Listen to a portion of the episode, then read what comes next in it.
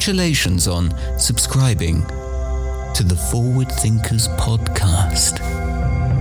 30 minutes of debate, thinking, forwardness, guests, a special guest,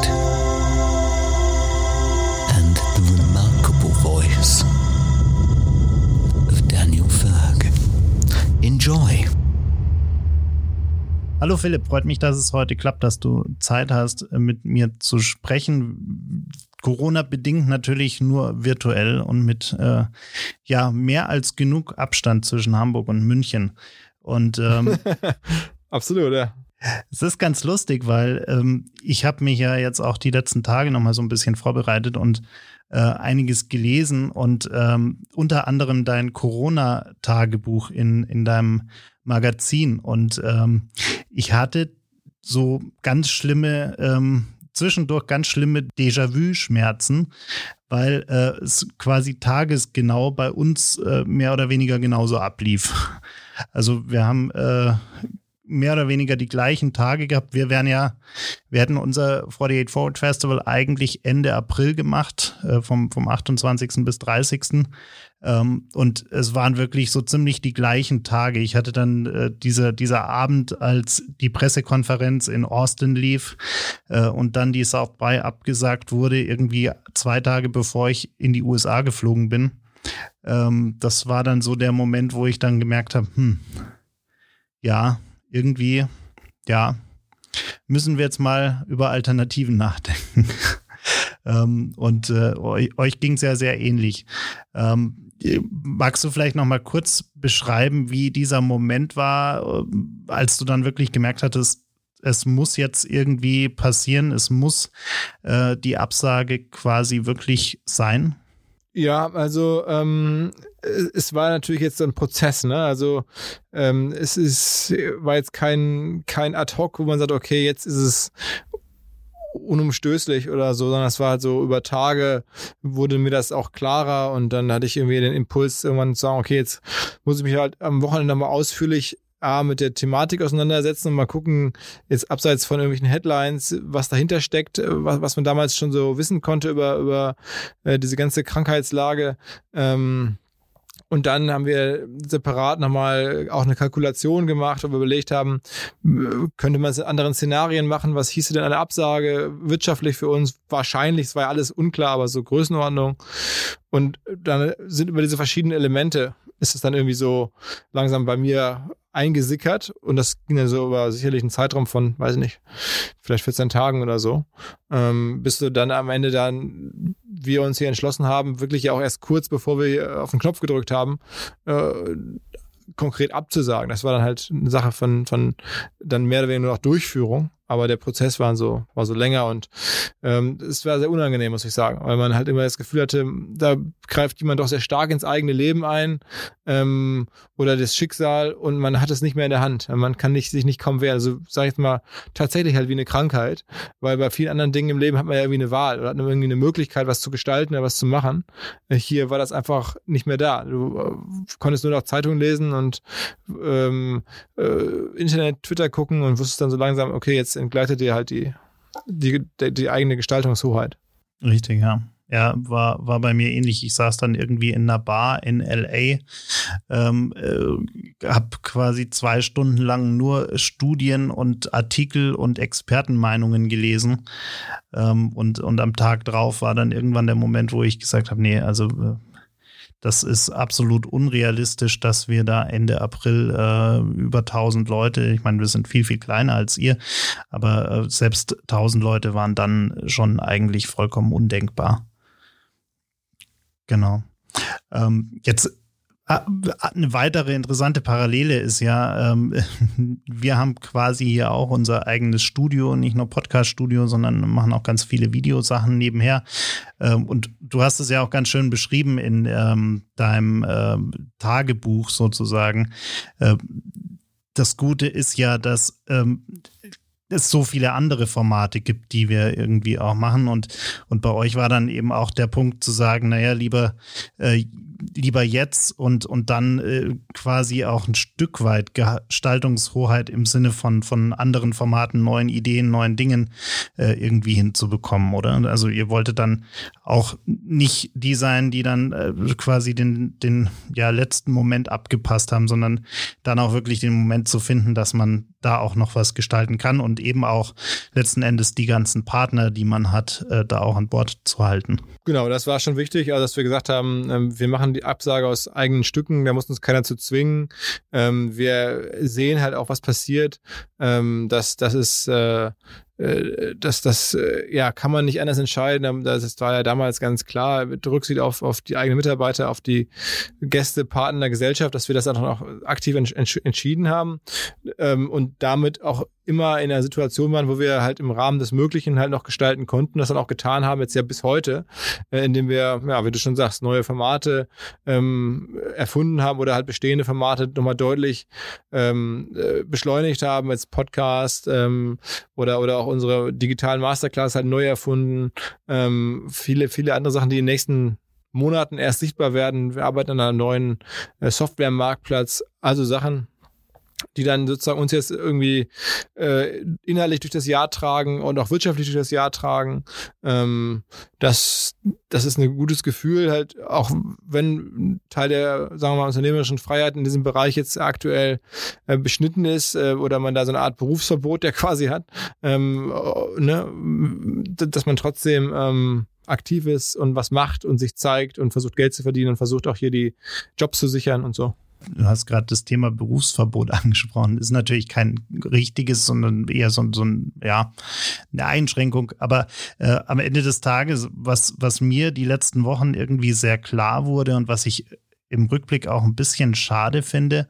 Es gibt eine äh, Hotelgemeinschaft, äh, die auf die Straße geht. Es gibt ein, äh, die ganzen, die ganze Gastroszene hat sich miteinander vernetzt in verschiedenen Initiativen bei Events habe ich immer so das Gefühl, ich will jetzt gar nicht sagen, dass die Einschränkungen nicht richtig wären. Ganz im Gegenteil, ich glaube, die sind sehr wichtig und richtig gewesen. Aber ähm, gerade wenn es auch um das Thema wirtschaftliche Hilfen und ähnliches geht, habe ich immer das Gefühl, wir in Deutschland, also gerade wir Veranstalter in Deutschland, äh, haben irgendwie kein gemeinsames Auftreten auch einer Politik am Ende des Tages gegenüber, wo wir mal irgendwie sagen könnten, na ja, es ist halt eine beschissene Situation. Wir verstehen auch, dass wir keine Events machen dürfen, aber wir müssen auch irgendwie äh, wirtschaftliche Lösungen finden.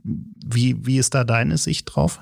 Also das Wort Berufsverbot habe ich mir sozusagen geklaut von dem Herrn Schulenberg. Das ist der Chef von CTS Eventim, der in einem anderen Podcast, den ich gestern Abend gehört habe, hat er, hat er sozusagen von Berufsverbot gesprochen. Das fand ich irgendwie ganz äh, ungewöhnlich in Erinnerung bleiben. Deswegen habe ich das Wort gerade mal benutzt. Ähm, aber ja, ich glaube, das ist ähm, äh, bei den Events so, das waren die ersten sozusagen, die natürlich ähm, zurückgefahren wurden und es werden wahrscheinlich die letzten sein, die wiederkommen. Das ist schon so, ne? Das ist, ähm, was soll man sagen? Am Ende ist das natürlich auch äh, äh, Pech, das man haben kann, ne? Ähm, als Branche. Ähm, ich kann da aber jetzt, also ich, ich trage das auch schon mit, ne? Also ich verstehe, dass das so ist, ähm, wie es ist. Ähm, ich hoffe, dass da jetzt ähm, ähm, ja auch sozusagen über Lockerungen natürlich konstruktiv nachgedacht wird, aber ich habe auch das Gefühl, so ganz angemessen scheint mir der Zeitpunkt jetzt noch nicht zu sein. Aber das ist halt ein reines Bauchgefühl und dass da jetzt keine so eine Lobby gibt. Ähm, ich glaube, das äh, liegt vielleicht ein bisschen daran, dass es halt ähm, bei den Großevents, also jetzt auch Konzerten, Dingen, die wir auch machen, Konzerten oder wirklich Großevents, ähm, einfach auch so wenig Diskussions äh, ähm, ja, Spielraum gerade gibt. Also bei den Restaurants würde ich sagen, da hat man irgendwie mehr, äh, die sind teilweise ja wirklich ähm, auch, auch irrational, was da passiert, dass man sagt, okay, ihr könnt eure Restaurants jetzt wieder öffnen mit der Hälfte der Besucher. Das macht einfach gar keinen Sinn. Da, da, da, da würde ich mich als Restaurantbetreiber auch beschweren und sagen, was soll das? Also entweder wir machen jetzt zu, aber kein Mensch äh, kann irgendwie empfehlen, die jetzt halb wieder aufzumachen. Das, das ähm, äh, ist ja teilweise noch schlimmer, äh, als die ganz zuzulassen.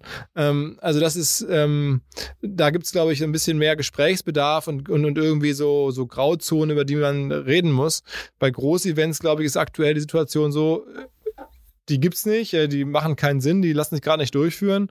Und deswegen gibt's da auch wenig äh, jetzt Geräusche aus, de, aus dieser ganzen, aus dem ganzen Bereich. Aber ähm, nichtsdestotrotz hoffe ich, dass es im Herbst weitergeht, äh, im kleinen Maße ähm, und, und, und wieder ein bisschen was anfängt und vielleicht im nächsten Jahr auch dann mehr geht. Aber ähm, sicher sagen kann es ja heute keiner haben. Das ist aber auch in dem Bereich irgendwo da noch nachvollziehbarerweise, finde ich, noch am akzeptiertesten. Aber je mehr das Jahr voranschreitet und wenn sich gar nichts tut, klar, irgendwann würde man sich schon erhoffen, dass man da ein bisschen besser ähm, dann, dann eine, eine Sicht bekommt von, von Experten, sei es nun Medizinern oder Politikern oder, oder anderen. Jetzt habt ihr ja auch äh, früh angefangen mit äh, über digitale Formate nachzudenken. Ähm, es gab ja auch von, von anderen Veranstaltern und andere Anbieter gab es eine, eine wahre Flut an, an virtuellen Formaten. Viele haben einfach nur ja das gemacht, was sie sonst auf der Bühne gemacht hätten und, und quasi live gestreamt. Andere haben ganz neue Formate entwickelt. Ähm, wie groß siehst du denn die Chance für solche virtuellen Formate auch nach dieser ganzen Zeit? Also werden wir dann immer noch äh, Lust haben, uns äh, irgendwie vor unseren Rechner zu setzen und auch an solchen virtuellen Formaten teilzunehmen? Also wird es ein, wenn wir über diese neue Normalität sprechen, über die jeder spricht, wird es dann neben den analogen Events äh, auch die virtuellen Events geben und werden wir vielleicht sogar sehen, dass viele von den kleineren Events, die jetzt nicht so sehr auf Networking aus sind und, und Offline-Kontakte aus sind, dass die vielleicht ersetzt werden durch virtuelle Formate? Also ich glaube, dass es in den nächsten Monaten auf jeden Fall so ein bisschen ähm, ein Vorteil ist, wenn denn die Events wieder losgehen, ein großes Event zu haben, klar, weil, weil das ist für viele noch irgendwie zwingender, dahin zu gehen und hat mehr Benefits, als auf ein kleines Event zu gehen und ist dann vermeintlich der gleiche Aufwand, also von Reisen und, und, und Sicherheit her. Ähm, also das ist das eine. Ähm, aber ich glaube halt tatsächlich, dass ähm, diese neue Welt, äh, wenn man das so sagen möchte, dass die sich doch deutlich tiefer ausdifferenziert, als man das jetzt auf den ersten Blick meint. Also es werden sicherlich im Bereich Lernen, wo es wirklich um klare Wissensvermittlung geht, da werden Sachen bleiben. Wir spekulieren selber darauf, dass wir unsere digitalen Masterclasses auch im nächsten Jahr anbieten können, neben den äh, sozusagen nicht digitalen, den, den Offline-Masterclasses. Das ist ähm, das ist aber, da geht es um Lernen. Und dann gibt's halt so dieses Element, dass man sozusagen über eine Messe läuft ne? und sich Sachen am Stand anguckt. Äh, das, glaube ich, kann man sehr, sehr schlecht eins zu eins digitalisieren. Ne? Dass man jetzt irgendwie mit so einem Avatar äh, irgendwie durch so eine 3D-Welt durch äh, scrollt oder so oder da lang zieht, den Avatar das glaube ich einfach nicht. Das ist nicht das Gleiche. Und ähm, wie gesagt, das, oh, es ist ja nicht umsonst so, dass viele Leute einfach zu Messen oder zu Konferenzen, zu Events gehen, Festivals gehen, einfach nur, um sich dort irgendwie in den Bühnengängen oder irgendwie in den, in den Messegängen zu unterhalten. Ähm, und da sind die Speaker mehr oder weniger so das Beiwerk am Rande oder vielleicht sogar das Marketing. Ähm, und was wirklich zählt, ist sozusagen der, der zufällige oder der auch der gesteuerte Kontakt aber in den Hallen. Ähm, und den kann man kaum digitalisieren. Das, das wird bleiben. Da werden auch die digitalsten Menschen ähm, auf ausgewählte Events wieder zurückkehren, bin ich mir ganz sicher. Das ist einfach so, weil das äh, weltweit und wir haben uns da wirklich viel angeguckt. Wir kriegen ja auch viel geschickt und so keinerlei überzeugende Modelle gibt. Ähm, aber das ist, bezieht sich jetzt nur auf dieses eine Element. Und das heißt nicht, dass man nicht zum Lernen ähm, dann auch digital weitermachen kann. Und es wird so Sachen geben, ähm, die wir uns jetzt ja auch gerade ausdenken, diesen Software-Marktplatz, von dem ich gerade sprach. Ähm, es ist ja auch am Ende eine Übersetzung von OMR oder von unserer Messe mit anderen Mitteln. Ne, da sagen wir halt, es hat am Ende mit der Messe nichts mehr zu tun, sondern es ist halt irgendwie auch ein Marktplatz. Die Messe ist ja auch ein Marktplatz, also die Offline-Messe, wo man sich halt irgendwie an den Ständen über Software meistens in unserem Falle informiert. Und unser neues OMR Reviews-Produkt wird es genauso sein. Nur es wird halt jeden Tag 24 Stunden, wie es digital üblich ist, verfügbar sein. Und du kannst halt dann im Netz bei uns nachgucken, was andere Menschen über Software so sagen. Das ist ja das, woran wir gerade arbeiten, dass man sich angucken kann, okay, wer nutzt noch die Adobe Marketing Cloud, welche Firmen, was finden die daran gut, was finden die daran schlecht, was finden die gut an der SAP Marketing Cloud und so weiter, ähm, dass man sozusagen, bevor man eine Softwarekaufentscheidung trifft, ähm, einmal kurz bei OMR Reviews reinguckt und sagt, schaut sich an, wie andere ähm, Nutzer diese Software finden, die man da überlegt zu kaufen oder wie die halt Alternativsoftware finden. Das ist, glaube ich, ein wichtiger Touchpoint. Ähm, den hätte es in der echten Welt so nicht gegeben. Ähm, dafür hätte es da die Messe gegeben und wir glauben, dass sich dieser Touchpoint aber digital halt ganz, ganz anders darstellt. Genau wie ja auch, sagen wir mal, Instagram oder so ein Stück weit das macht, was früher eine Party gemacht hat, ähm, aber halt längst nichts mit einer Party zu tun hat. Da ist jetzt keine Wohnung, wo man irgendwie im Avatar durchgeht, da ist man einfach bei Instagram. Das sieht halt aus, wie das aussieht, ne? Ähm, aber es hat halt viele Kriterien von dem, was man auf einer Party vorher wollte, erfüllt einem jetzt Instagram, bis hin zum Flirten und allem. Ähm, und ich glaube, ähm, so muss man halt über die Dinge nachdenken. Und so habe ich jetzt auch versucht, für unsere ähm, äh, Messe die bestmögliche digitale Lösung zu finden. Und das ist halt dann so eine Review-Plattform. Davon bin ich überzeugt. Ähm, aber trotzdem werden andere Elemente auch da dann nicht abgebildet. Also was ich gerade sagte, dieses, man steht so in den Hallen und, und Gängen rum und trifft Leute und quatscht mal wieder.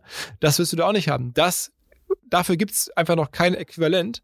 Und deswegen glaube ich, dass es in der Zukunft bestenfalls, darauf wette ich, davon bin ich überzeugt, halt beides gibt. Und wir dann halt mehr Assets haben als Firma und es die Welt noch reichhaltiger geworden ist. Sehe ich auch so. Ich glaube auch, für viele, gerade bei den großen Events, ähm, mein, mein Lieblingsbeispiel dafür ist immer die, die South by Southwest. Äh, ich ich meine, äh, dort drüben, ich glaube, die wenigsten, zumindest die wenigsten Deutschen fahren da wirklich hin, um sich von früh bis spät Vorträge anzuhören. Ich fahre da jetzt seit, ich glaube, sechs Jahren dahin äh, und, und äh, die Leute gehen dahin, um Leute zu treffen, um in der Sonne zu sitzen, um gemeinsam Bierchen zu trinken, um sich Musik anzuhören und um sich kennenzulernen. Und ich habe, glaube ich, die, die nachhaltigsten Geschäftskontakte meines Lebens habe ich in Austin gemacht. Ähm, und selbst äh, eben auch vor allem mit Deutschen. Ähm, das ist ganz spannend. Und, und ich glaube, dieses, das, dieses Asset kann kein, kein digitales Format der Welt ersetzen. Äh, deshalb bin ich da vollkommen bei dir, ja, absolut. Ein anderes Thema, was, was wir auch gerade sehr sehen, was äh, durch Corona geradezu noch mehr boomt und was euch auch sehr beschäftigt, das Thema Podcasts. Ähm, wir haben hier ja auch unser Studio, wir produzieren einige eigene Formate und ganz viele auch für, für Kunden und wir haben in den letzten Wochen eine wahnsinnige Flut an Anfragen bekommen. Wie, wie siehst du das denn? Haben wir nicht langsam, also wir haben quasi zu jedem Thema gibt es inzwischen einen Podcast äh, und, und so langsam denkt auch fast jedes Unternehmen darüber nach, einen eigenen Podcast zu machen. Äh, wie siehst du denn das Potenzial dafür für die nächsten äh, Monate und Jahre? Ja, ich glaube, wir stehen ja noch am Anfang. Ne? Es kommen jedes Jahr hunderttausende neue Menschen hinzu, die Podcasts hören. Es ist ja noch vergleichsweise, wenn man mal in Bezug auf die Gesamtbevölkerung oder auch auf die relevanten Zielgruppen guckt, immer noch eine Ausschöpfungsquote, die ist, die ist eher gering. Ähm, wenn man sich anschaut, dass, dass irgendwie ähm, Podcasts, selbst die erfolgreichsten, jetzt mal nur eine Million Hörer haben, es ist ja noch viel mehr möglich. Ja? Also auch da, wenn man es mal so proportional vergleicht zu anderen Ländern, USA und so, ist da noch viel mehr möglich. Ähm, und ich glaube halt auch, dass es äh, weitere Leute gibt, die Podcasts machen. Podcasts machen, das wirkt in unserer Blase immer so, als wenn das jetzt irgendwie ein bisschen abgenutzt wäre, weil es auch schon so viele jetzt seit Jahren machen und jetzt kommen immer welche dazu, aber es ist so ein bisschen wie mit Musik machen. Ne? Also ich meine, das hat jetzt auch keiner gesagt, dass äh, wenn, weiß ich nicht, jetzt du dir irgendwie einen Proberaum einrichtest und Musik machst, dass das irgendwie uncool wäre, weil das schon seit 30 Jahren andere Leute machen oder seit 40. Ähm, so ist es einfach. Also ich meine, und dann kommen irgendwann mal neue Bands raus und dann kommen die neuen Rolling Stones und die neuen, weiß ich nicht, äh, was jetzt gerade äh, Rapstars ähm, und, und so. Und, und es, dann kommen halt ein paar Leute raus, die machen Musik und, und das spielen maximal auf Dorffesten oder nur im Keller. Ähm, das gibt halt ganz verschiedene ähm, äh, ja, Stärken, Talente, auch, auch Themen. Ähm, und da wird viel Neues noch kommen. Da stehen wir am Anfang. Ja? Also das ist, ähm, und da muss man sich auch nicht verschämen, damit jetzt einzusteigen. Jeder Podcast hat irgendwie die Möglichkeit, wirklich große Aufmerksamkeit nach wie vor zu bekommen. Ähm, äh, wir haben jetzt diese ganze fiktionale Welt noch kaum, kaum irgendwie erschlossen mit dem Podcast-Medium. Also ich bin da, ähm, äh, bin da total bullish und, und überzeugt, dass das jetzt, ähm, was du so beschreibst, das, das, das kenne ich, dass, dass man so denkt, okay, oh, jetzt machen es aber echt viele und dann wird man auch angesprochen und dann macht irgendjemand so einen Spruch, so immer, ui, wirklich noch ein Podcast. Ähm, aber das sind ja alles Leute aus innerhalb der Blase und ähm, die Wahrheit ist, da geht noch total viel mehr und wie gesagt, ähm, äh, das ist äh, an keinster Stelle ähm, erschöpft, also weder bei den Formaten, noch bei den Hörerzahlen, noch bei der Berechtigung und Relevanz von immer neuen Formaten. Ähm, siehe, siehe der, der Musikmacher oder ja, Künstleranalogie. also äh, ich äh, sehe das und spüre das auch, wie du, was du sagst, aber das ist, glaube ich, ähm, kann man vernachlässigen. Ich glaube, am Ende des Tages kommt es auch auf die, auf die Kreativität an und auf die ähm, ja, Einmaligkeit eines, eines Formats. Und äh, ich glaube, da ist noch, noch wahnsinnig viel äh, Potenzial drin, auch, auch was die Qualität der Podcasts angeht hier, hier in Deutschland. Wir haben natürlich schon viele, die sehr gut sind, aber wir haben auch ganz viel, was ja hm, eher so, naja ist. Aber aber Qualität ist nur ein Aspekt. Also ich bin dafür, also Qualität ja, das ist natürlich das, was man auch als Inhalteproduzent als erstes beobachtet und, und versucht zu bewerten, aber ich glaube, das greift zu kurz. Das ist Qualität, das ist irgendwie auch die Nachhaltigkeit, mit der man etwas macht. Also häufig dauert es halt dann irgendwie wirklich Jahre, bis man es dann auch ähm, durchsetzen kann, was man davor hat. Und dann vor allem auch die Distribution. Ne? Also ähm, was die meisten unterschätzen, ist, dass auch jemand, der vielleicht einen gar nicht so endgeilen Podcast macht, weil er eine vernünftige Reichweite hat, Distribution, dass man damit halt auch gewinnen kann. Also es gibt verschiedenste ähm, Ebenen, auf denen man ähm, da sich noch auszeichnen kann und auf die, die, über die Podcasts irgendwie erwachsen werden. Und die, die innerliche Qualität ist ja ohnehin subjektiv und das ist nur, ähm, das ist nur ein Aspekt eigentlich. Ja, ja, ich, ich glaube auch, wo wir die letzten Wochen sehr viel drüber nachgedacht haben, weniger das Podcast-Thema, sondern generell das Formate-Thema. Und ich glaube, das hat euch ja, glaube ich, auch sehr beschäftigt, was ich so raushöre. Ähm, wo wir relativ schnell äh, drauf gestoßen sind, ist, ähm, dass wir dieses ganze Thema virtuelle Konferenzen eigentlich niemals virtuelle Konferenzen nennen dürfen, weil das ist es am Ende des Tages aus unserer Sicht nicht, sondern wir müssen eigentlich eher über was nachdenken, was eher in die Richtung einer interaktiven digitalen Fernsehsendung geht. Ich glaube, so haben wir das irgendwann mal bezeichnet und eben dann auch wirklich innerhalb von dieser Sendung über ganz viele verschiedene Formate nachdenken. Also nicht nur einen Vortrag und irgendein Panel und vielleicht irgendwie einen, einen Workshop, sondern auch wirklich redaktionell ganz andere Formate reinbringen, die man sonst vielleicht eher aus einer Fernsehsendung oder aus einer Netflix-Show kennt oder ähnliches. Wie, wie siehst du das? Würdest du es ähnlich sehen? Ja, also äh, schon, aber wie gesagt, ich bin auch da vorsichtig, dass man versucht, irgendwie so die Sachen eins zu eins zu transferieren. Ähm, wie das, ne, jetzt auch gerade sozusagen von, von, von analog auf digital im, im Eventbereich haben auch darüber gesprochen, dass man sozusagen jetzt dieses eins zu eins Transfer ins Digitale, der scheitert meistens. Das war ja schon so, Zeitschriften waren halt keine Webseiten, ne, am Ende. Äh, das wurde dann doch ganz anders gemacht. Und ich glaube auch da, also so jetzt TV ähm, in Podcast zu übersetzen oder ins Digitale zu übersetzen, klar, da wird es Elemente geben, die man aus einem aus einer TV-Sender, aus dem TV-Konzept auch rausnehmen kann.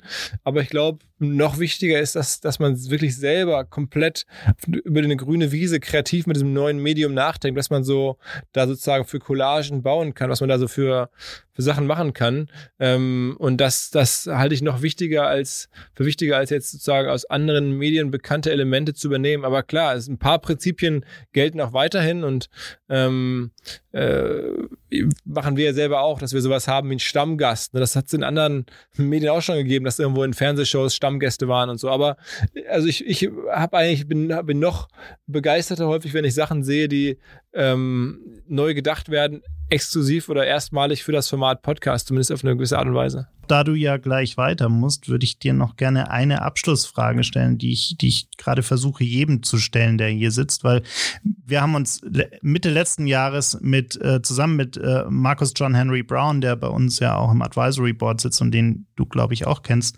ähm, ja, haben wir uns typ, ja. Genau. Und wir haben uns Gedanken gemacht, was könnte ein gutes Thema für unser Festival dieses Jahr sein und sind dann irgendwann im Sommer bei ein, zwei Gläsern Wein auf die Idee gekommen, dass Optimismus eigentlich super wäre für 2020. Da war uns natürlich noch überhaupt nicht klar, wie wichtig Optimismus gerade jetzt ist. Ähm, Wie ist denn deine Prognose? Wie optimistisch bist du für 2020, äh, für den Rest des Jahres? Kann ja eigentlich nur noch besser werden. Ähm, und warum glaubst du, dass wir gerade jetzt optimistisch sein sollten, alle miteinander? Also ich bin ähm, generell optimistisch äh, so als Typ oder sagen wir, ich bin äh, bin jetzt nicht mich nicht besonders negativ. Was mich äh, da am meisten in den letzten Jahren äh, von überzeugt hat, dass man auch ein bisschen optimistischer sein kann, ist die Tatsache, dass ich halt irgendwie sehr viel Medien konsumiere und an mir selber feststelle, wie Medienkonsum, auch Nachrichtenkonsum, dein dein ganzes Weltbild häufig negativ oder oder pessimistischer färbt. Ne? Häufig auch zu Unrecht und total äh, viel zu, sozusagen zu stark, als es angemessen wäre, ähm, dass man viele positive Fakten gar nicht in den Medien liest, weil sie einfach keine Mediennachrichten sind in dem, oder weil sie keine, keinen hohen Nachrichtenwert haben, so wie, wie negative Nachrichten. Ähm, deswegen bin ich eigentlich ähm, äh, generell so als Medientyp äh, sehr bewusst Optimist, weil ich denke, sonst geht man in dieser Branche kaputt, weil man ständig mit negativen Nachrichten äh, zu tun hat. Ähm, und ähm, so funktionieren einfach Medien und das muss man durchschauen, das muss man dann auch für sich selber durchbrechen, sag ich mal, sonst macht es keinen Sinn. Ähm, das ist erstmal so meine Grundhaltung, meine Grund, Beobachtung ähm, an mir selbst und auch mit der Art, mit der ich versuche, in die Welt zu gucken. Ähm, und ansonsten jetzt mal rein faktenbasiert für, ist es natürlich total schwer, weil keiner weiß, was jetzt mit der Krankheit ist, ob es da Impfstoffe gibt und wann es die gibt und so. Ich ähm, glaube, dass es die bald geben wird. Es würde mich jetzt wundern, wenn es so lange dauert, auch allem, was ich lesen konnte, wie viele Leute daran arbeiten, wie viel Geld da jetzt eingesetzt wird, wie hoch diese schöpferische Fallhöhe ist, die man wohl schaffen muss als Forscher, um da diesen Impfstoff hinzubekommen. Das scheint irgendwie aus der Ferne betrachtet alles irgendwie machbar in den nächsten Monaten, auch gerade in China und so, wo noch mal viel dramatischer daran geforscht wird scheinbar. Ähm, deswegen bin ich auch da optimistisch, ohne mich da wirklich jetzt auch auszukennen, muss ich sagen. Das ist alles so, was ich so aufsauge äh, an, an Informationen. Ähm, ansonsten kann man so ein paar sagen. Also auch die, auch die Börse ne, versucht die Zukunft vorauszunehmen und vorauszulesen. Die Börsenkurse sind teilweise sehr, sehr okay. Also wenn man jetzt daran glaubt, dass, dass viele Investoren, also zumindest als Herde, als Truppe ähm, äh, vernünftig ist oder, oder einigermaßen plausibles Zukunftsbild haben, dann scheint das auch nicht so schlecht zu sein, sonst wären die, die Kurse jetzt ja nicht alle so, so weit oben. Ähm, also so fügt sich da für mich insgesamt ein Bild zusammen, wo ich sage, ähm, das wird schon äh, vorangehen und wir werden da gut rauskommen. Äh, die Historie zeigt das auch, äh, dass auch selbst nach den heftigsten Krisen das wieder nach voranging. Und so heftig ähm, war diese Krise jetzt ja nicht im Sinne von, dass jetzt irgendwie äh, wirklich Weltkriege passiert sind oder, sondern es ist jetzt ja eine sehr, sehr äh, einmalige Situation gewesen. Natürlich siehe jetzt unsere Branche heftig ist, aber für die Welt besser handelbar, als wenn jetzt hier Meteorit eingeschlagen hätte, wahrscheinlich. Also insofern ähm, bin ich so in Summe äh, positiv optimistisch. Ja, dann, das ist doch ein gutes Schlusswort. Dann lasse ich dich gleich in den nächsten Termin springen und, und danke dir für deine Zeit. Ja, ich danke dir äh, fürs Interesse. Grüße an die Kollegin in München, an den, an den ähm, Markus. Ähm, und ja, äh, dann hoffentlich sehen wir uns irgendwie auf deinem oder unserem Event im nächsten Jahr, aller spätestens. Auf jeden Fall.